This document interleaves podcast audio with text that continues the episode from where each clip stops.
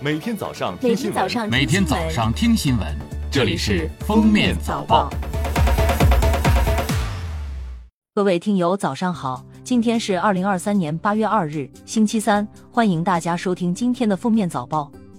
首先来听今日要闻。近日，国家发展改革委等部门发布关于实施促进民营经济发展近期若干举措的通知，提出支持民营企业参与重大科技攻关，牵头承担工业软件、云计算、人工智能、工业互联网、基因和细胞医疗、新型储能等领域的攻关任务，延长普惠小微贷款支持工具期限至二零二四年底，持续加大普惠金融支持力度，依法打击蓄意炒作、造谣抹黑民营企业和民营企业家的网络黑嘴和黑色产业链。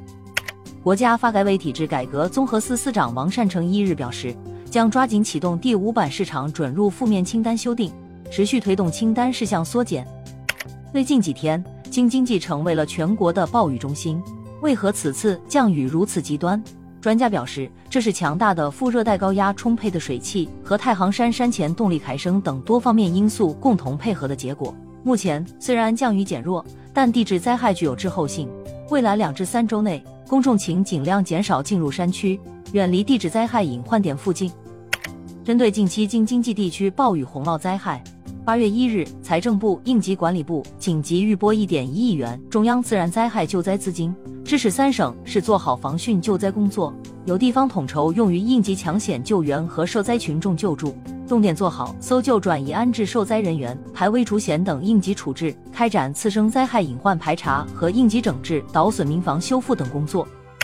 据国家疾控局一日消息，国务院应对新型冠状病毒感染疫情联防联控机制综合组发布关于印发近期重点人群新冠病毒疫苗接种工作方案的通知，为进一步做好今年秋冬季新冠疫情应对准备，最大程度保护人民生命安全和身体健康，建对老年人等重点人群实施针对性新冠病毒疫苗接种。在新冠病毒 XBB 变异株流行期间，重点是今年秋冬季优先推荐接种含 XBB 变异株抗原成分的疫苗。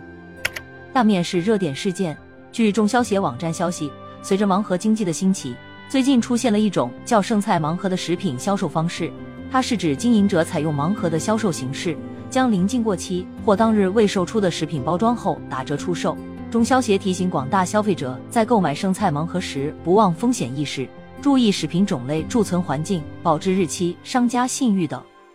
八月一日，旅游平台接多家航空公司消息，自二零二三年八月五日起，上调国内机票燃油附加费价格，其中八百公里含以下航线每位成人旅客燃油附加费三十元，八百公里以上航段每位旅客收取六十元。这是今年机票燃油附加费的第四次调整，也是今年机票燃油附加费首次上调，分别上涨了十元和三十元。记者八月一日从中国国家铁路集团有限公司获悉，中国铁路暑运自七月一日拉开帷幕，至七月三十一日时间过半，全国铁路旅客发送共完成四点零六亿人次，日均一千三百一十万人次；国家铁路货物发送共完成三点二四亿吨，日均一千零四十五万吨，客货运输保持高位运行，铁路运输安全平稳有序。最后来听国际新闻，据俄罗斯卫星通讯社一日报道。俄罗斯国防部发布消息称，乌克兰军队夜间使用无人艇袭击了俄罗斯黑海舰队的舰艇。俄国防部表示，袭击未造成人员伤亡，已将无人艇击毁。美国国家冰雪数据中心最新数据显示，南极海冰面积目前正处于自四十五年前有记录以来的最低水平。一月中旬，南极海冰面积较一九八一年至二零一零年的平均值减少了两百六十万平方公里，这一数字几乎与阿根廷国土面积相当。科学家警告称，南极生态系统的游戏规则可能已发生改变。感谢收听今天的封面早报，我们明天再见。本节目由喜马拉雅和负面新闻联合播出。